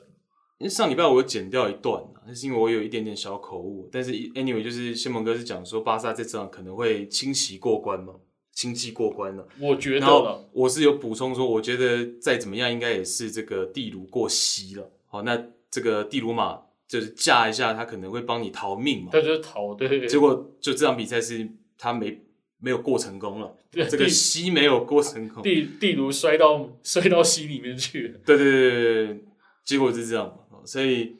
嗯，我觉得真的是球员都还没有完全合上了，然后进攻真的，我觉得大家太紧绷了。我觉得只是这样而已了。那实力上，我还是觉得巴萨是一定是高过比较对强手的的嘛？对，可是你觉得有些调度就是真的过于谨慎到，我觉得球员也不一定会因为这样子反而没压力，反而我觉得会有压力。像是 PK 在第三十三分钟就被换下场，是因为他有一张黄牌，然后在场上他又有疑似第二张黄牌的动作，可是 VAR 跟裁判也都没有马上指出的时候呢，抠门马上就先把他吊下去，先换下场，避免他两黄换一红。嗯哼对，但是世事就是这么诡异。那留在场上这 个，Eric 呃 Eric Garcia， Garcia，他在最后还是拿红牌了，所以这真的是你你你懂我意思吗？就这种调度，场上球员会不会反而更紧绷？我不知道，我我不知道。但是那个时候我在观众的角度，我看的反而 更紧张。我觉得他们压力确实是大的啦。对对，这个调度就很明显嘛，你你你你挺紧张的，Coleman 很想要赢，然后呃，对，谨慎到做出这个紧急的这个调度。当然他是聪明的啦，万一不过这个事后嘛，我们现在才在比赛结束没多久嘛，嗯哦但是已经传出消息就是要换帅了。嗯哼哦因为因为是这样，气氛压力大也有一个原因，是因为在我们上礼拜录的那一个礼拜，反正那几天就已经也在传，对，所以在更衣室我们的主帅有可能要被换掉的时候，对吧？可是那个时候周末至少联赛是个大胜嘛，哦，所以说对我来讲，我觉得这个是至少哎，好像我以我以为是会稍微稳定一下这支球队，呃，对，但是没想到就是在我我就说那个踢最痒嘛，我不是讲对，这个也没办法了，这个也没办法。如果战绩真的不理想的话，也需要有人去这个扛责任嘛。对，因为现在很多的，我觉得这个已经有点乱了套了，就是说嗯很多的检讨都已经流于情绪性，现嗯在甚至于很多的检讨现在是倾向于讲说，那你当初放手的为什么是呃梅西，放嗯放手为什么是 Griezmann，嗯而不是你现在账上的某些某某人、某某人、某某人。嗯呃，但是我觉得大家不要忘记，就是说这次巴萨他还是有很多的人是因为受伤还没回来，其实都差不多回来了，除了 Aquero 以外，Fati 在这场比赛也也回来也了登场了，嗯休了大半时间了嘛。呃，有一个不会那么早回来，那个呃 b r e t t White 嘛对，但对了，但 b r a i t h w h i t e 跟 Aquero 都是属于我们可以算是同个位置的球员嘛对哦所以等于说他在这个中后场，其实大部分的这个增援啊、兵员都补充的蛮到齐的啦，哦所以我不知道会不会再给他时间，这其实就也不是我们能猜测得到，因为现在真的呃，巴萨真的被奚落的是有点惨，坦白讲是这样子，对，因为你悲观的气氛是充斥在网络上面。对，因为你真的过去我们很难想象巴萨输给本菲卡嘛，对，因为大家已经开始在讨论，就是说对，他会不会是二十年来，就是再一次被就是资格赛没有办法，呃，淘汰，抱歉，小组赛没有办法过关。对，嗯，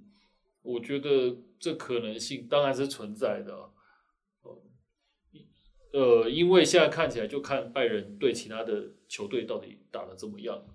要不要帮一手，对吧？对，嗯，然后他们自己当然要自助了，后面的比赛能能不能都赢下来？我觉得也不要说拜仁会不会帮一手了，我认为拜拜仁对其他球队还是会全力以赴了。嗯哦、那就看说大家彼此互咬的状况怎么样。巴萨还是有希望的，只是说现在真确实是气氛是相对的蛮悲观的。哼，对，我觉得受气氛影响是挺重的啦。当然，本菲卡在附加赛，就是我们欧冠的附加赛也好，或者是在葡超联赛也好，他确实踢的也是不错。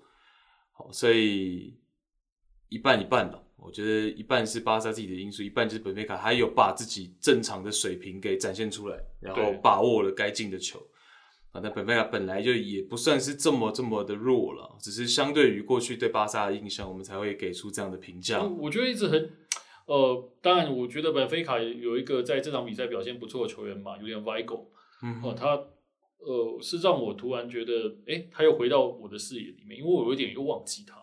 嗯哼哦，当然，他以前在多特的时候，他被卖走，其实我也是有点讶异的。嗯哼，哦，因为我觉得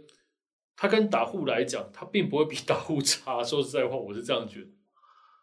哦对。可是他的进攻能力就没有打护好嘛？我觉得 Vigo 可能是盘防带守能力稍微啦再好一点。他的位置比打户可能稍微厚一点，然后速度没那么快。对啊，但是对如果你说是控球跟分球的话，我反你而如果觉得说组织的话，我觉得有可能 Vigo 是比较好。略胜打护嘛，啊嗯但是就是就先莫刚讲，位置稍微靠后一点，啊可能那个时候的需求上未必是这样想。但是我觉得他是有成长空间的了。我很期待，就是当说，初刚对在多特刚崭露头角的时候，对对大家都是这么觉得嘛，对对，但我觉得确实是这样，你现在让我看到他有可能再成长回来，有机会，我觉得是很有机会的。对，这其实就是 Jesus 这个主帅他的能力了。嗯哼，哦，包括了 y o a Mario，其实都是被这个啊、呃国际米兰遗弃的这样子的球员。过去在葡萄牙，他可是身披十号球衣的。是好，那 Mario 在这个赛季，我觉得从附加赛到现在，他的状态，尤其是这个持球的状态是非常好。嗯哦，那这个恢复的有没有跟主帅有挂钩，有有这相关？我觉得也是有。最后最后一个就是这个 Rafa Silva 在场上跑的是蛮快的，这场比 赛，我那个友人是不太看足球的，他在场上跟我说：“哎、那个矮矮的那个怎么跑这么快你有没有跟他讲说跑那么快不一定有用？”啊 但确实就 就在场亮眼面啊上，对对亮对，眼就啊好像咻这样，对，而且突然你间跑出你来，看让人家看得到你在跑很快，嗯，代表你不是瞎跑，你知道为什么？没错没错，就是说你是在你跑位在那个位置上，对，在镜头该跑的时候你跑 很快，代表你有用，对，这很重要。有很多人是瞎跑了一整场，镜头也没带到他，那就非常惨。是。然后最后几场我们简单带就好了。对，好，那像是我有聊的，先蒙哥，你分享一下你的想法。尤文跟切尔西，你有看比赛吗？你是看 highlight 对不哦，对？这个我有看比赛，你我有不认看真的跟，是因为这个跟拜仁那场是同时的，对对对对对对，哦哦，你一起看，我一起看啊，所以我不是很 认真，就是说我有看，但是我我没有办法百分之百就是很准的去讲出里面有什么。 OK 了解，但是我觉得这场比赛，呃，就是在在切尔西这边哦，有几个点，我觉得切尔西真的倒霉在就是我就缺了 Pulisic 跟梅森帽。哦，那这场比赛他其实可以跟周中对曼城的那场比赛放起来一起讲。嗯哼，我其实是有那么一点像，在周中那场比赛，切尔西是摆一个双前锋嘛，对哦 v e r n e r 加上卢卡库，对，嗯然后那个时候，呃，切尔西摆出有人说是怪阵哼，嗯哼，哦，但是我觉得那那位是一个我的好朋友，那他是切尔西的球迷，他说是怪阵，他说你摆怪阵就会输，因为摆三防中。但是我那时候在觉得这个三防中会不会是不得已，因为我后来我看一看名单，没有梅森帽嘛，嗯你受伤嘛，嗯没有 Polisic，、哼嗯那那个三防中，我就觉得是有点不得已了哦，他就是摆了呃 Conte、j o r g i n i o 跟 Kovacic。哼嗯哼，那你把这三个都会摆在场上，这一个感觉上就是一个防反为主的一个阵型。对，但我我我我我讲一下嘛，好不好？好，当然，当啊，然，我我我我我不是很认同这样是三防中了哦，因为 Kovacic 在国米穿十号的时候，他就是一个十号球员嘛。哦，相对来说，我觉得很难把 Kovacic 定义成一个防守中纯场防嘛。中，可能我觉得任可何能他时候都没办法把可它定义成防能守。我觉得可能他在英超给人家的印象就是对了，，而且实际上这三个人没有不是没有搭配过，嗯哼，哦，所以这个很难说是怪症。过去呃是有搭配过，这两年是有了。哦，那因为 j o r g i n i o 跟 Kovacic 他们自己私底下也常常在媒体上讲说，双方是那种传控默契度、契合度最好的。对，可是需要防守的时候，呃，总 Conte 是要有就人角会色去防守，啊对对对对对，所以他们三个其实我不认为是一个怪症，我反而对双前锋那场比赛是比较有想法的。嗯哼，哦，是因为啊三五二跟三四三听起来很像，其实就是有一定的不一样。哦，那当你摆三五二，而且两个都是明显是要向前去进攻的前锋，卢卡库加 Burner 的时候，其实你的防线你势必会比三四三会来的有一点点的压力，因为你三四三你的两个边锋其实还是会适度的回来帮忙的。嗯，好，可是 Werner 加上卢卡库这个组合，其实回防的力度是非常小的。好，但是你在防守，就是两个边了。我说这两个人的的防守，他不会在边路有三四三来的提供的这个边锋来的帮助大。对，好，那这个情况下，我的反击又没有真的把成功率踢出来的时候，其实这个三五二就我我不如摆一个三四三。好，当然可能就像新蒙哥讲的，像大家都提到的人手的关系，我不一定能把三四三摆得很好嘛。嗯，我可能要用到 Odoi，我可能要用到 Hakim Ziyech，哦等等的，未必是大家心目中最心仪的那种三四三的边锋的人选。所以说，我觉得这样子讲起来，他等于是说，在周中面对曼城的失败，他有想到。对哦那他到了这场比赛，他把前线换了，对，哦，换了一个，换回三四三嘛。对，换换回一个三四三，对，只是效果没想到反而没那么好。哦，因为说实在话，Ziyech 跟这个 Havertz 的这个做左右两个边锋的这个先发的一个时间，我觉得呃，应该说次数啦，嗯哼，我印象中是没有很多啊。嗯哼，哦，当然也有球迷去提到过，在我们粉砖上去提到过，就是 Ziyech 跟 Havertz 是不是应该左右互换这个问题？嗯哼。我我我甚至会觉得这个左右互换真的有可能把这两个人都激活嘛？我我我是很怀疑的。我我就不讲我粉专讲的，大家如果还没看文章可以去看。我讲的是尤文这边的应对了。 嗯哦，哼，开场他们前十五分钟自己有比较阵型上、防守上的凌乱。哦，那阿莱格里是怎么样在场中马上调度的？对这个大家可以去看。呃，所以切尔西等于实际上来讲，虽然后十五分钟等于后七十五分钟，他要面对尤文是一个比较后缩的呃防守，尤其是下半场一上来就落后之后，尤文是更缩嘛。但就是尤文，尤其阿莱格里擅长的东西，那等于前十五分钟其实没把握到。好，那阿隆索跟 ZX 这一条路真的是出现蛮多次机会，但我认同先蒙刚刚讲的，其实 Harvard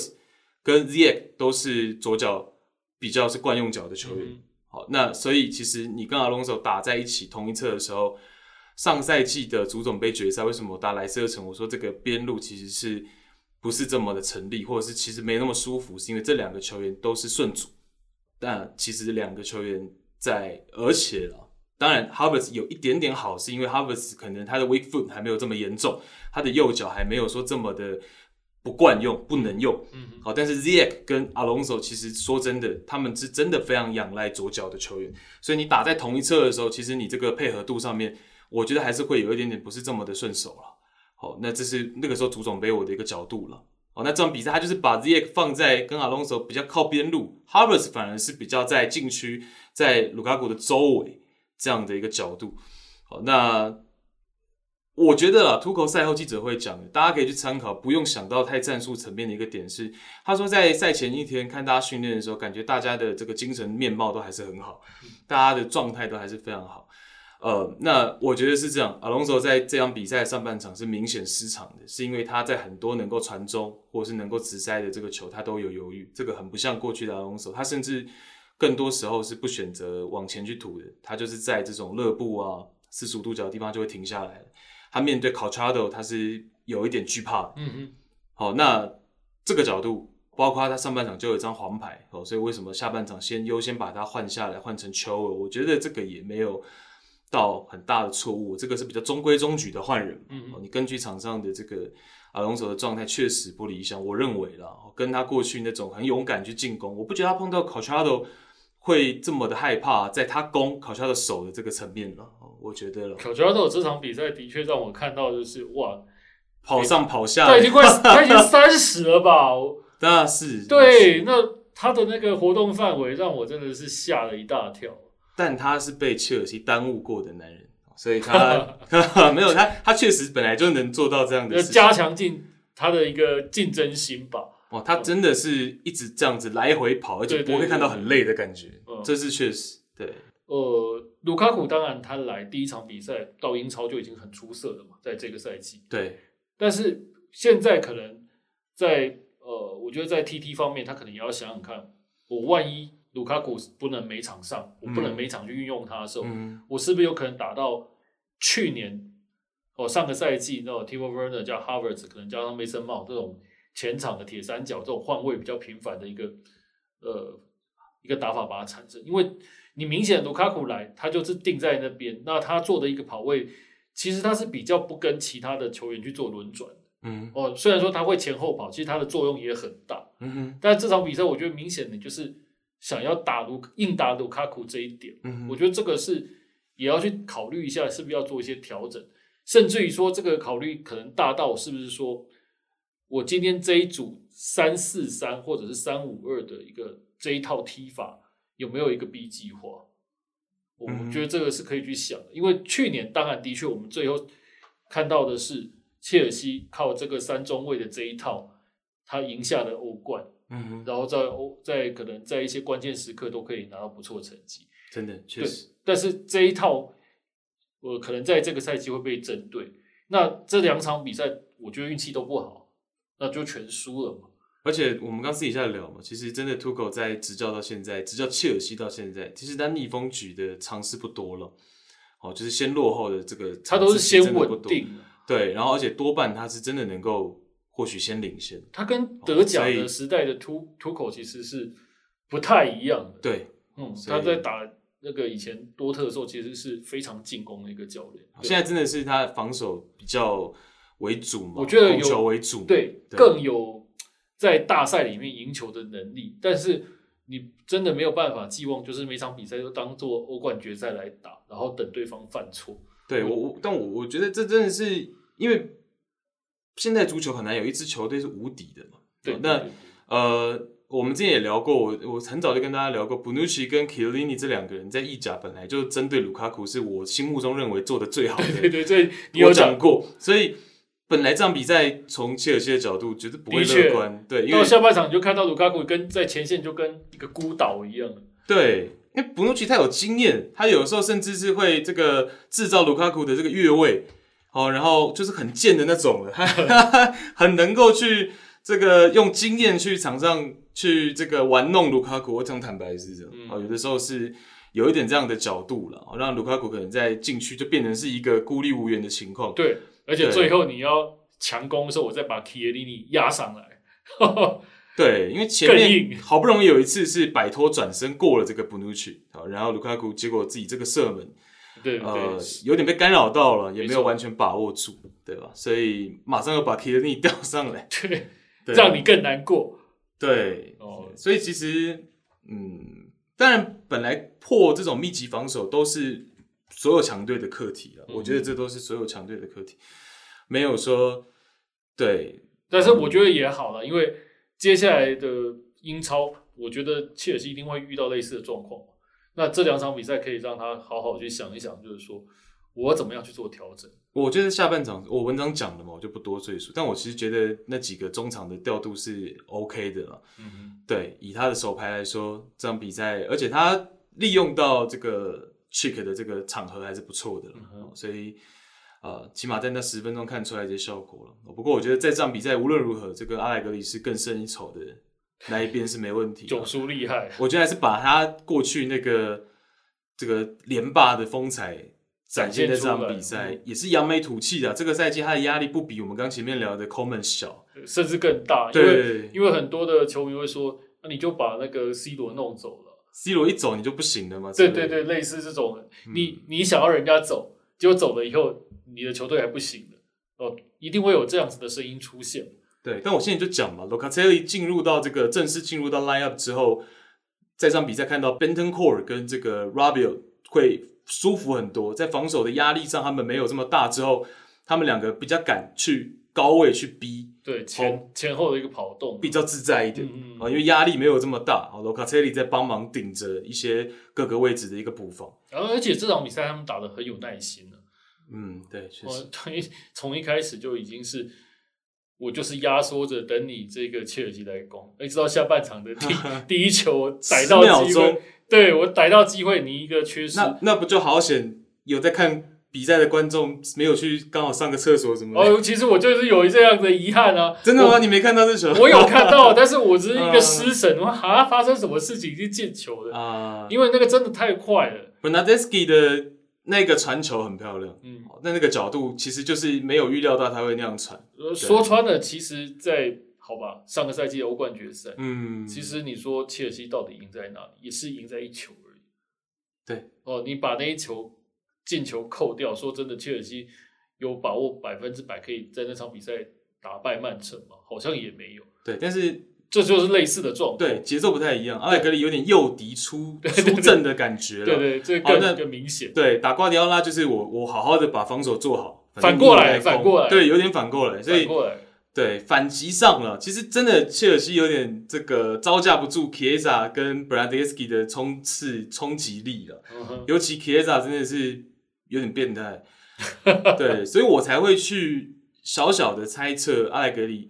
给他的这种防守任务相对的轻很多嗯哼。哦。那甚至我就讲嘛，很多时候队友在高位逼抢，他是面他是面向队友的，呃，懂他跟懂切尔西的球员望向同一侧，他显得对。那其实这就是因为他有的时候如果全力冲刺，在国家队也好，在尤文图斯也好，他常常七十分钟不到就有可能会被换下去。嗯对，在这场比赛他其实其实延续个多十分钟、十来分钟，那其实在场上就多一个危险。是的，对，好，那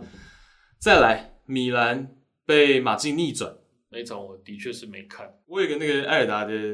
算是女生网友吧，呵呵在艾尔达工作的一个女生网友，她是 AC 米兰的球迷嘛，对，那就是睡不太着，很难过啊。对对，因为觉得嘖明明有机会的，对但是 Casey 的这个两黄换一红就是一个例子了，有的时候裁判他会警告你，有的裁判会告诉你他的底线在哪，嗯可是有的主裁判是他才不会告诉你，我给你牌就给你牌了，然后我。不会提醒你，我不会警告你。所以第一个黄牌来的很早的时候，Casey 自己就应该要稍微注意一下。是那结果二十九分钟就这个防守大将就下场。对，其实对 AC 米兰来说已经做得很好了，是因为他们在中场，尤其是这种防守中场的人选，其实他们是硬要说只有 Casey 一个是比较蠢的了。嗯，哦，一个纯的能够防守有比较有屏障度的，好像 b e n a s e r 啊，像是 Tonali 啊，其实都是呃属于比较组织向前能力比较好是哦，所以没有 Casey 的情况下，其实支撑到八十分钟才被打破一球，到九十分钟最后被逆转，我觉得 AC 米兰已经做到差点能赢的这个局面了。嗯哼，在少赛一个人的情况下，对，会看到西蒙尼的这个压力是蛮大的，因为多一个嘛，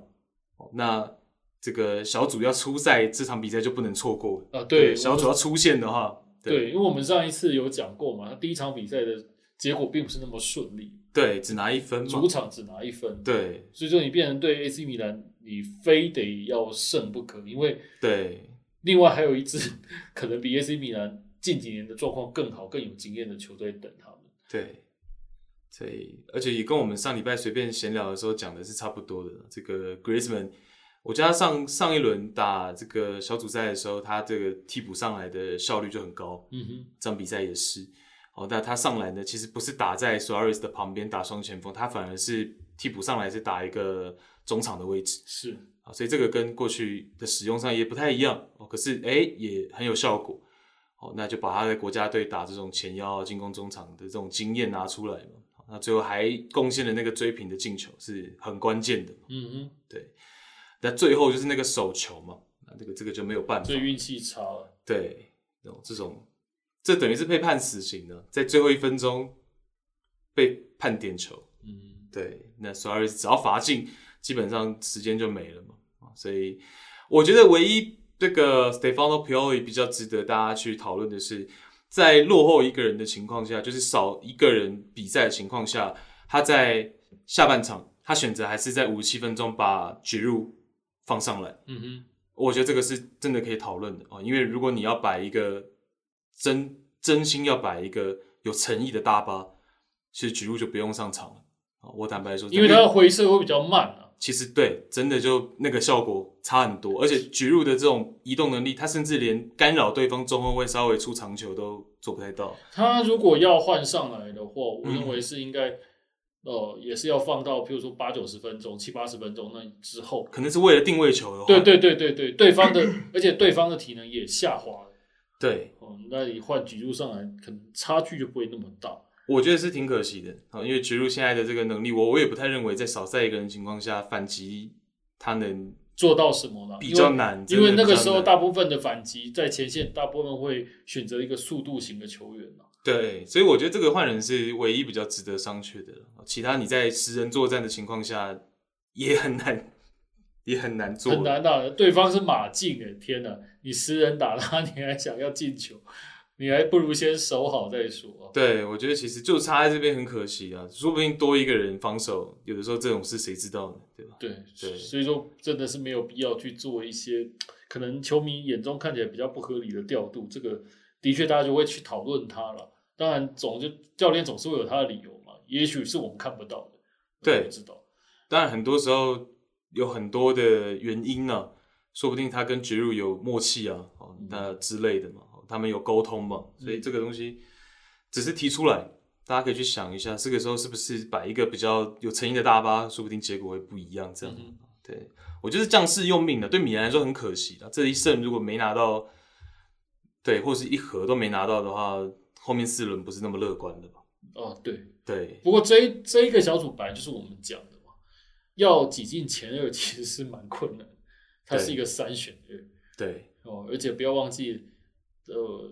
米兰他很久没有回到欧冠了，对，所以才可惜啊。对，因为他们问到他们遇到的对手是这五年内都有打进欧冠决赛的球队，嗯哼，而且有时候能走很远的球队，对嗯大部分都所可以以走到八强左右了，对，所以说你说怎么好打呢？就真的可惜了吧，对可惜了吧。如果没那个红牌，我我们会情有况完全不一样，对我们也会有更多可以聊了。坦白说，那个红牌之后，其实我就是纯观众在看比赛， 因为对。比赛节奏就一攻一守嘛。不过有的时候是反过来想了，啊，哦，照理说你有这个红牌之后，其实米兰也不用想太多，他就是专心防守就好了。嗯哼，真的就是专心防守，有的球队反而怕这个。对，坦坦白讲是这样子。应应该再准确的说了，当然你如果纯大巴从上半场就开始做，也是会有负担很大的压力跟体能嘛。嗯，我们通常都会说，还是要适度的给一些前场的压力，所以说你就放一个对，速度只是型的对上去对对对，所以说植入可能值所以说得这个商对商对对对，就榷。是假今天假如我是十打十一的状况下，为什么我要放吉入上去？哦，这个就是大家要去可能会去猜想的地方。 OK，好，那时长的关系，今天我觉得聊到这已经可能比上集更满了。嗯，我我知道还有那个利物浦没有聊到了， 对我本来还有亚特兰大想聊，没关系，我们还有皇马，对没事啊，我们有后面还有四轮嘛，我对们不可能不提到他们的后面。对，但是但是皇马我知道、你。聊一下，你聊皇几马句这场比赛，呃，我讲一句话，我皇马没有打不好。 OK OK，哦，你看那场比赛，皇马其实就是依计而行嘛，嗯因为对手一定是退缩嘛。嗯嗯嗯，哦，只是说偏偏真的对对方的反击运气就是这么好。对，我觉得 Sheriff 从附加赛到现在他就是这样，可是他就是踢得很很直接了那。就很 solid 嘛，对因为他遇到你，他没有负担，对，他他觉得该怎么打就怎么打，这是确实，哦，甚至于他先吊球，他也不会害怕，因为我吊球我正常而已啊，我看到我我能跟皇马踢球，我就觉得很开心，真的就是这样子。真的，哦，那你说那场比赛到下半场，呃，包括的呃，把这个呃，包括换人呐、嗯哼哦，我觉不觉得有什么太多的问题啊。哦，你像包括了呃，在前场本泽马，我觉得他在这场比赛表现没什么问题，他是一个纯粹的中锋。其实他拿到球，你可以可以去看他的一个射门次数，嗯哼哦，看他的射门次数绝对个人射门次数绝对不会少，六次。嗯哼多达六次的射门，那代表什么？代表呃，你在这场比赛的时候，其实你的拿到球的几率是高的，嗯球送到你的位置上的几率也是高的。那结果你只能靠一个点球进球。哦，你我我从我不太去想去讲本泽马的把握性差，你去看他的联赛的表现，你就会知道他的把握性其实是非常好的。嗯哦，哼，但是我今天，呃，我在 sheriff 这边我打本真马就很简单，我就派一个人靠着你，是嗯呃，我也不做不做他想哦，因为为我这场比赛 sheriff 他两个中卫嘛，哦，杜这个杜亚头跟这个胡塔头，其实我觉得他们的一个表现其实都还蛮中规中矩的，嗯他们就只是防高空球，他们也不做任何的移动的。哦，那基本上皇马就是只能靠 Vinicius 从左边切，那他这一个的确在联赛里面是最有威力的。对，对，然后在上半场呃结束没多久，他们后来就是把二零哈萨给换下来，对，然后又又把 Cross 跟 Modric 压上去，压了两个控球中场去加强加强前场的组织进攻。嗯我哼觉得每一步都做得非常的合理、啊嗯哼，然后射门次数也是合理的多，但是你进不了球。说真的，这个要是我是总教练，我也我也没辙。嗯哼，然后最后对方怎么赢的？我本来以为平手已经是一个奇迹了，那对方怎么赢？他就是一个一个手抛球，一个界外球抛进来，嗯哼然后然后就是掉到 禁区边缘，一脚凌空的长射世界波，比赛结束，是一个手榴弹嘛，对手榴弹的战术，让对皇马吞下。呃，我印象没记错的话，这是在他在伯纳乌今年启用后的第一场比赛就输输球。嗯哼，然后呃，是不是他的第一百场欧冠比赛我忘记了，哦，好像有另外一个记录，但是 就很倒霉，就是都在这场比赛出现嗯哼，哦，应该是欧冠第一百胜没有拿到吧，我印象中是这样子，但是我 anyway 这场比赛皇马应该赢。嗯哼，但是他只是让我们见证到一个奇迹而已。你说 Uvich 上场，我也不觉得有什么不合理，因为我在呃，因为对方就已经缩成这样子了，那我多放一个中锋到禁区里面很合理啊，嗯哼。啊，所有的调度都很合理，可是还是打输。对，就我们刚前面讲的嘛，你破密集防守有时候需要机运嘛，有对时候运气需要不好机运对，有时候就机运，但是这之后可以再聊了。好，我我们就做个总结了啦，时长的关系真的。好那 皇马是开季虽然战绩是不错了，不过真的很多次是险胜。好，其实还是有一些问题，我们之后总结再跟大家聊了。对，但是这场比赛是他本季第一败，欸对，我觉得这里有点夸对张啊。，但真的是跌跌撞撞了，哦因为 Vinicius Junior 是好几次都成功救主了，所以才会在联赛还能有这么好的成绩，有很大一部分，也有一点点一部分 lucky 的成分啊，哦所以这个之后我们再去嗯跟大家聊了，我觉得还是有一些问题的，哦当然这是他刚回归嘛，安帅，嗯然后呃国米的部分也是我们在粉专有朋友跟我们提问，我觉得这个国际米兰这个赛季是在意甲很有机会争冠，他是说争冠的机会很有了，我不知道他是表达是意甲，应该是了，欧冠不太可呃能欧冠比较对要那过的关比较多，对，之后我也会看有机会写文章，或者是用我们录音的时间跟大家分享，就是说国际米兰这个赛季其实跟上赛季呃有几个点不太一样。哦，OK，，包括说他的控球率其实跟上赛季是差不多的，可是他的传球次数是少很多哦，哦，然后包括他的中后卫的这个角色跟上赛季都不太一样。我觉得这蛮有意思的欸，这个对下次我们再来看，因为这个数据其实是一个有点互斥的，没错，没错，这个是非常有趣的。OK，谢谢大家收听，谢谢，拜拜拜。